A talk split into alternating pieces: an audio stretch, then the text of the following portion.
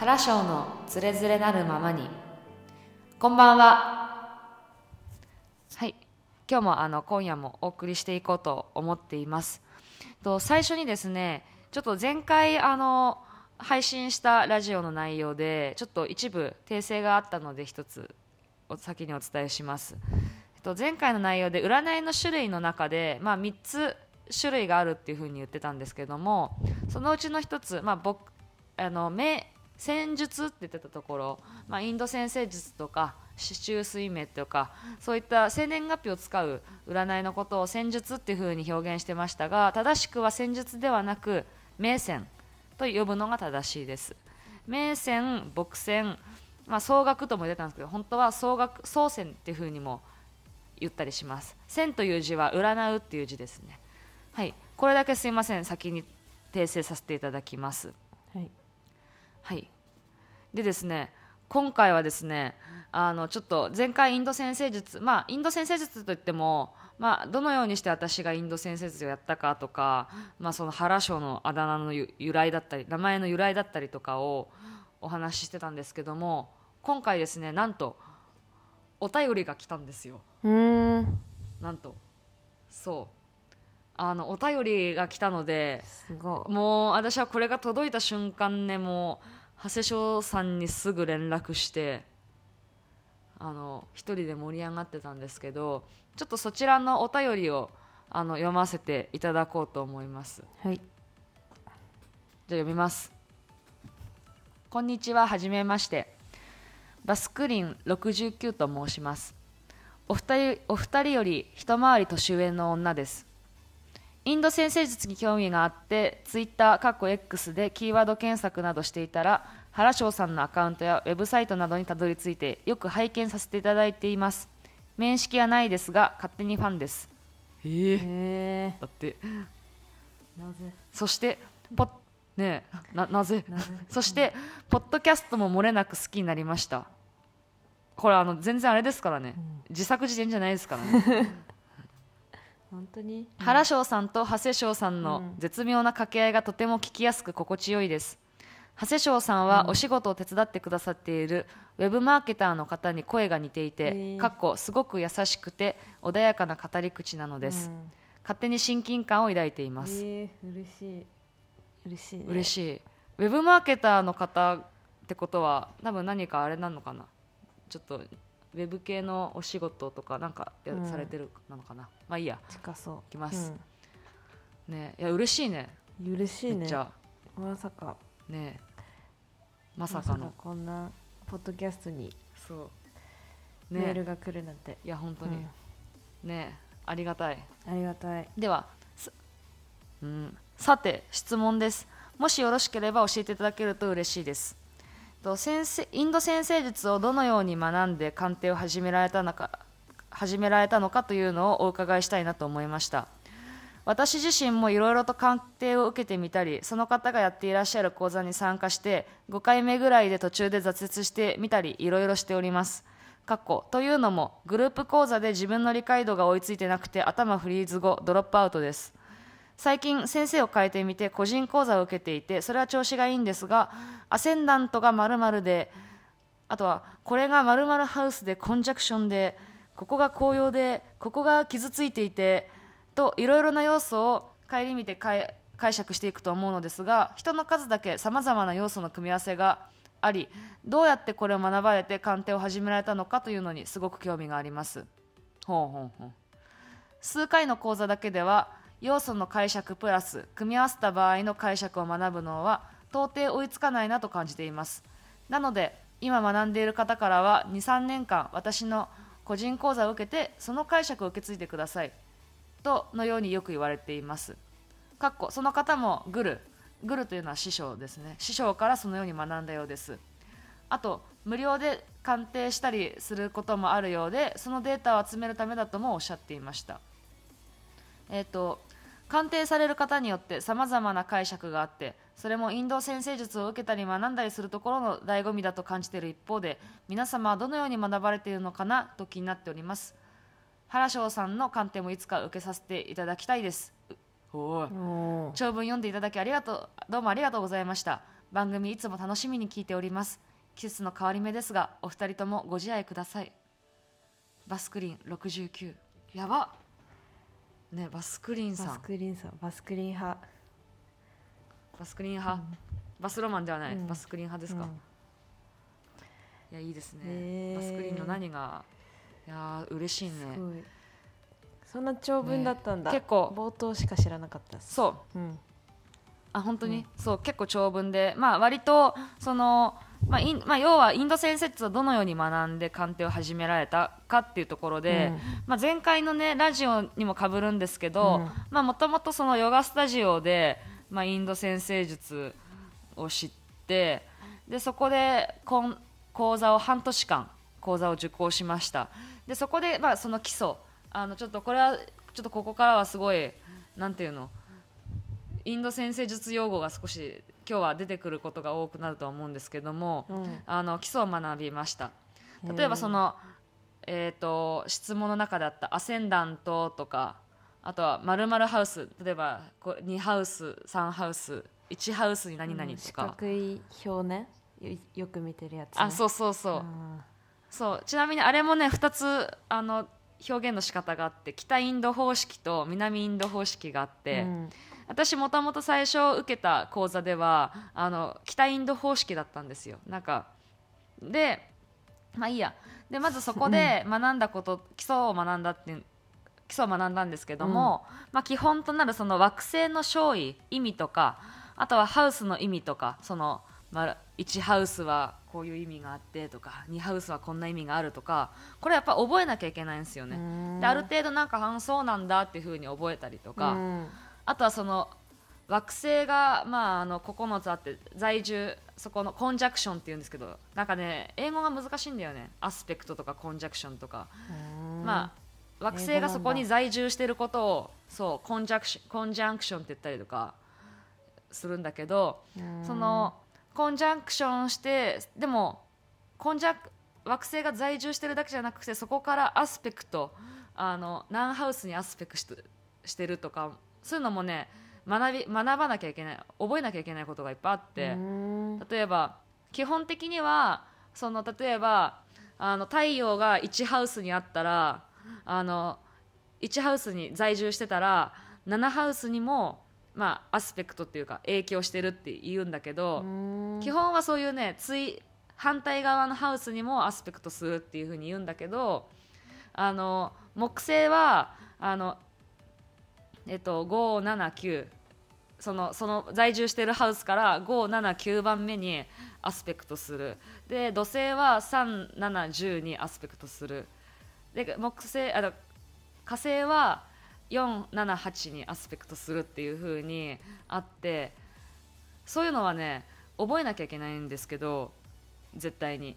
もう覚えるしかない。なんかで私の覚え方がもうひたすらいろんなホロスコープをいろんな人のホロスコープを聞いて友達とかのうん。30人ぐらい聞いてそれを紙に書いてあのでアスペクトもそこに全部書き込んでいく。それであのもう手で覚えるみたいな。もう体で覚えるみたいな感じで。あとはなんかどこで例えば木星は蟹座の蟹蟹座のハウスに蟹座の位置で紅葉するとか。うん。で逆にそのヤギ座のハウスで減衰するとかそういったのも結局覚えなきゃいけないんですよ。絶対に。ひたすら暗記なんだでもそういうのもそう。ただそれをなんかただ本読んだりとか一回じゅあのお話を聞いて先生からのその講座の話を聞聞くだけじゃ絶対覚えられないんで私の場合はいつもそれを全部紙に、まあ、例えば出てきたその例題のホロスコープとかを一回まあ書いてあると思うんですけどそれをアスペクトもなんか書いたりとかして火星だから4と7と8でとか全部書いたりとかで紅葉はないかなとか減衰はないかなっていうのでそれはあの表にまとめてあると思うんでそういう紅葉木星はどこで紅葉するとかそれ見ながら確認して何回も何回も何回も何回も確認してそうやって覚えていったかなっていうふうに思います。うんまず覚えることが覚えられないと、あの結構意味がないというかただ、うん。うんきつい。ただねあのまあなんて言うんだろう。いきなり私その鑑定始めたばっかの時も、うん。最初のうちは結構その見ながら鑑定してたというかそのテキストだったりいまだに見たりするしなんか例えばその仕事内容とかの相談になったらあれ？このワードってなんかそういえば土星の勝利で出てきたなとか思ったらど土星を調べたりあとはその人の土星がどういう状況なのかを見たりとか確認したり調べたりっていうのは結構必要でいまだに、うん。もうややっていくしかないぶっちゃけ。どうやって学んできたかって言ったらあの、まあ、ある程度最低限まずハウスと惑星の意味。あとはその惑星のなんだっけアスペクトだったり影響どこで影響するかっていう最低限のやつは覚えたら、うん。あとはねもうそのテキスト使ってねどんどんいろんな人を見ていくしかないかなっていうふうには本当は思っています。最初はもう結構頑張って覚えたら、後々うん、楽に楽っていうか。まあそうだね。パッと見ただけで分かるようになってくるかもしれん、うん。私はまだ全然パッと見てすぐねそれは結構人によるからなんか先生レベルだったらパッと見てああのここにあこういうヨガでヨガその星の組み合わせというかできてるねとか、すぐ言えるけど私はそれ見つけるのに結構時間かかったり。でもやっぱりやっていく中で例えば長谷賞のホロスコープを見てそれをちゃんと自分で分析するときにあなんかあ実はあ長谷賞ってこういう用が持ってんだなこういう星の組み合わせあるんだなっていうふうにあでも確かに長谷賞ってこういうところがあるし、うん確かにそうかもとか勝手にそれで覚えたりとか、へだからまずはねなんかまあもちろんその先生から習うっていうのもいいんだけどいいんですけどもそれをある程度ちょっとなんとなくなんとなくあふんそうなんだってなったらあの身の回りの人まあ5人でも10人でもあの生まれた時間とかも教えてくれそうな人のやつを集めてみるとーか、いいかもしれないなと思いますあとこの人もなんかいろいろ鑑定受けてまあ講座に参加して5回目ぐらいで途中で挫折してしてみたりっていうのが、もう本当にね結構多い。やっぱりグループ講座で自分の理解度が追いついてないっていうのは、うん。確かにそれはあるかなって思ってて、うん。あの私も最初そのヨガスタジオ経由であの講座を受けてその後あの受けた講座があの清水清水俊介先生の「ゼロから学ぶインド先生術」うんっていう講座を受講したんですよ、うん。2回目。もももっとちゃんともう一回ちゃんとやってみたいと思って、うん。であのちなみにその間には結構ブランク1年半あなん数年ぐらいちょっと空いてたりはしてたんですけどもなんかゼロから学ぶとか言ってるからこれ初心者じゃないと初心者じゃないんですけど私学べますかねみたいな。学ぶ意味あありますかみたいな感じで、生意気なことをなんか質問会で質問したんだけど結果としてはあの全然ねこれ初心者ゼロから学ぶって確かにゼロからなんだけどやっぱ覚えることが多すぎて離れていく人とかが結構多かったかなみたいな。うん。やっぱ難しいその毎週毎週毎週土曜日に講座があって、あのやっぱそれまでに覚えていかなきゃいいかなきゃいけないとか、うん。あと私みたいなそのちょっと経験がある人とかが結構その講座の中でもいろいろなんか先生がここはどうだと思いますか？何々とか言ったりとかうん。してるのを見ると、ああ私も全然ついていけないっていう風に思っちゃう人とかはいたかもしいたかなっていう風に。うん。ただ私がまあこれは前回ねラジオでも話したんですけどあの私が今もこうやって学べてるのは同じその講座を受けた仲間がすごいいい人たちばっかりでうん。それでなんかまた一緒に勉強しましょうみたいな、うん。で先生がいないグループとかがあって、うん。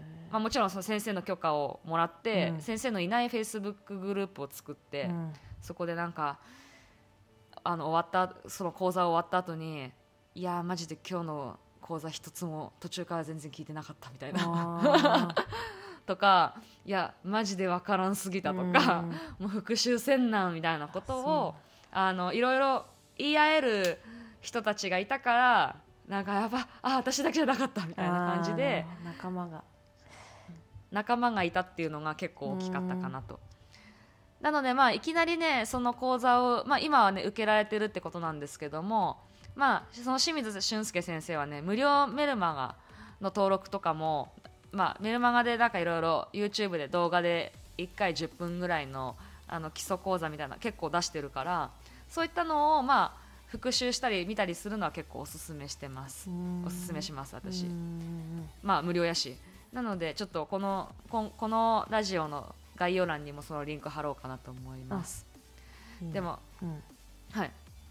でもほんいやでも本当にね復習しようと思っても一人じゃ絶対できないですね。なんか私全然できなかった。よく見てるそのなんか、ハウスのさ四角いやつとかさ、うん。うんなんかもうなんかもう見る気失せるというかあの おもうなんだろうな結構エクセルで作りましたみたいなやつじゃん、なんかあんま楽しくないよね、うん。あれ見ても。まあねだからなんかあれ見て全然ウェブデザインやってるとあれはちょっと回収したくなるもんね。なんか。いやあれも大変。でもあれはもう、そのちゃんと作ってくプログラム組んで作ってくれてる人がいて、うん。その人がいるおかげで、うん。あの私たちは計算せずに生年月日と生まれた時間と場所だけを入れれば、うんパッとあのホロスコープが出てくるんですよ、うん。だあれをいかに読み解くかだけで、うん。まあ、あれ以上いろいろなんかつけんくていい。ああれがベストなんだ。うん。まあよくよく言うなら、うん。そのヨガのなんかガシャケーサリーヨガがこの人にはあるとか、うん。あのこの人になんとかヨガがあるとか、うん。そういったのがパッと書いてあったりとかするといいなとは思うけど、も結構うそう。割ともじもじしいなって感じで、うん。あ本当に？いやもう全然もう感覚的に見れたら面白いねなって。まあね。私の性格だけど、まあね。本当はね。それは感覚的な、うん。でも暗記とか大変いやそうだなってすごいな。よくいやわかる大変だよなって思ってこれ。いやだからね、最初のうちは本当に、うん。なんか人を鑑定しようとすると結構大変だけうんど、まあなんか身の回りの友達とかあとは一緒にやってる、まあ、講座仲間だったりとかの、うん。お互いのホロスコープを集めて、なんかあの分析したりとかお互いに、うん。そういったのがいいかもしれんなっていうふうにうはん。思いますね。あとやっぱりどうしてもやっぱ実践を積んでいかないと覚えらんないと思う。あただそのその受け身とし受け身でさ勉強これは何でもそうかもしれんけど授業でも何でもそうかもしれんけど、うん。受け身でただ聞いとるだけだと絶対に忘れちゃうからあのそれはまたなんかノートに書くっていうのもちょっと違うーし、その意味をなんか例えば火星には例えばなんだろうなあの武力とか戦戦闘量戦闘だとか戦いとかそういうイメージがイメージとか勝利があったりするんだけど、うん。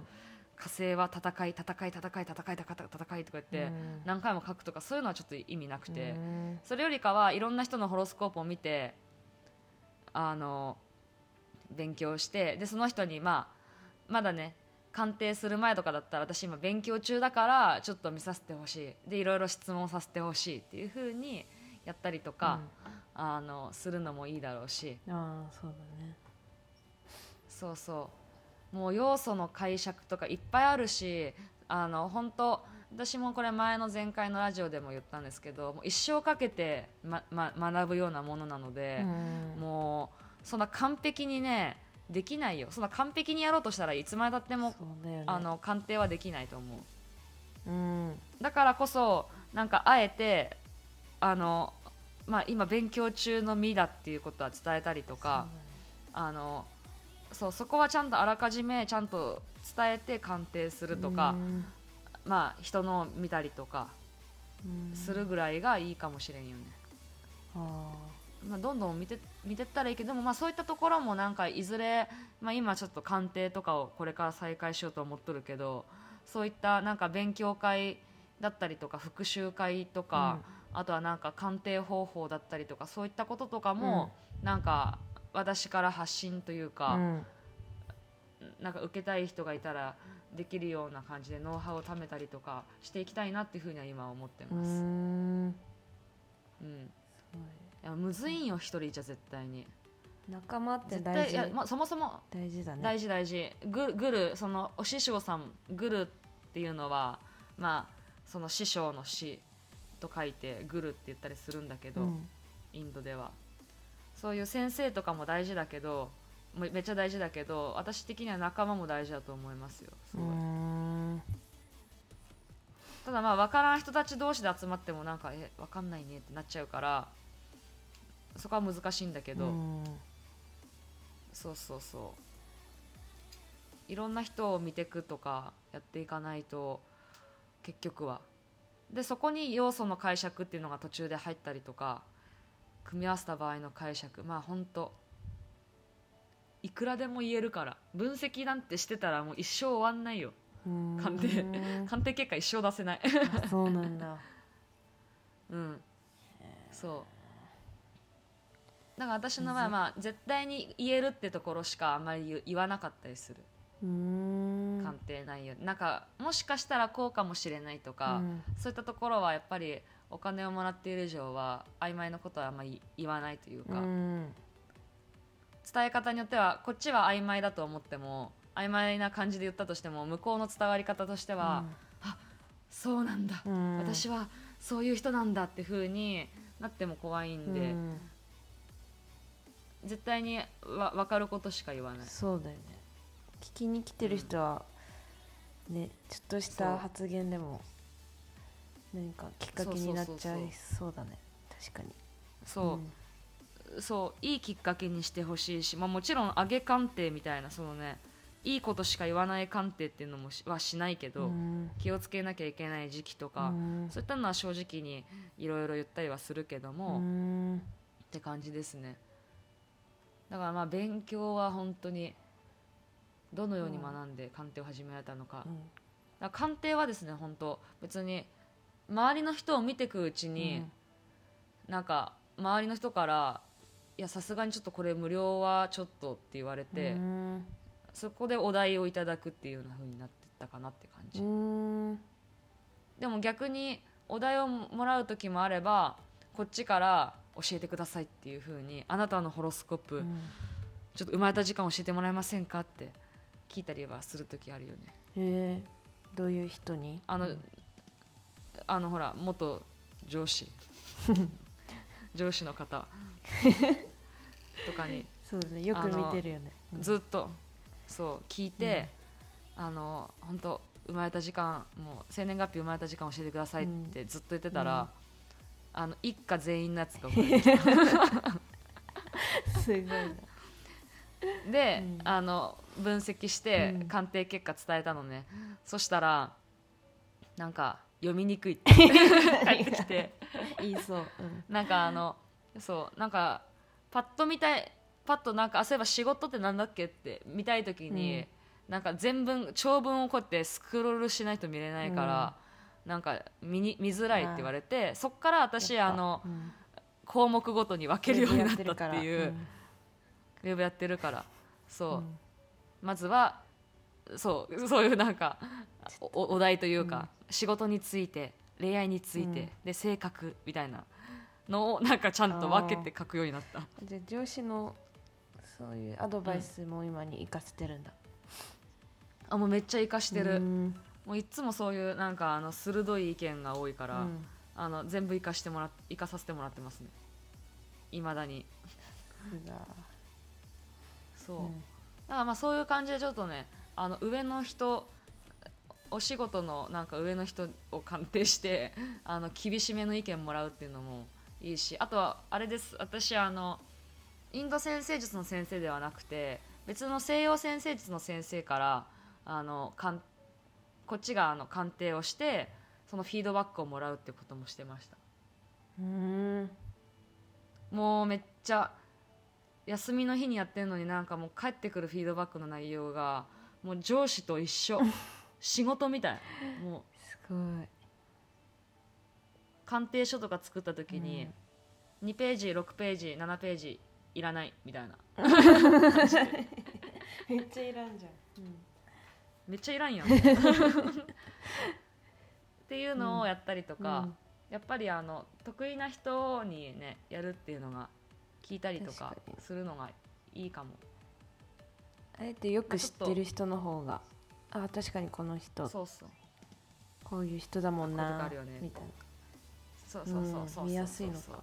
とか逆になんかギャップが出る人もいるけどね。なんかうん。結構なんかなんかアンポンタンみたいな感じの印象があったあの人がいたんですけど、うん。失礼だけど、うん。でもその人のホロスコープを見た時になんか結構リーダーシップある人やなって思って、うんなんかすごい私の中でおちゃらおちゃらけたアンポンタンみたいなイメージだったけどうん。でも実際になんか鑑定した後に話すといろいろその人のそのヒストリーというか話聞くと結構リーダーリーダーというかリーダー的な考えを持ってたりとか、うん。そういう行動をこれまでもずっとしてきたみたいな人がいて、なんか逆に新しい一面を知れ知るみたいなこともあったりしましたね。うん。そうそうそうそうなんかまあいろんな人を見てみる見てみないとね自分のやつだけだとちょっとねなんかこういうもんなんかなって思っちゃうけど、いろんな人を見るとやっぱり全然違うから面白いと思います、うんうんうん。ちょっと回答になったかな。ちょっとわかんないですけどもしまた何かあったらあのいつでもお便りください。あとインド先生術以外でもお便りあのもちろん何でも待ってます。待ってます。はい長谷翔長谷翔さんに対するあの質問とかでも全然答えられる範囲で長谷翔さんが答えるんで答えられる範囲で。もし。はい。答えられる範囲で。お手柔らかに。ぜひぜひ。お手柔らかうん。に、厳しい意見はあの優しめに、あのオブラートに包んでいただいて、そうだね。おね願いします。お願いします。待ってます。もうすごい嬉しくてもう私もずっとそわそわしてたお便り読んでから。嬉しすぎて。いやもう本当に、ね。うん。すぐ来たもんね。LINE で。そうすぐすぐ LINE した。まあ長谷翔にも届いとるはずなんだけどねあメールは。来てなくて多分。嘘？うん。あ本当？あマジで？ちょっと設定を見直します。も大変失礼しました。うん。に行ったら見れる、い通知は来ないけど。そうそマジ？すいません。ういや全然。はいすいません。ちょっと業務連絡もここで、はい、すいません。行いました今。はいでもカットしません。すいません。はい。ということでですねここまでのお相手は原翔と。瀬翔がお送りしました。はいまた来週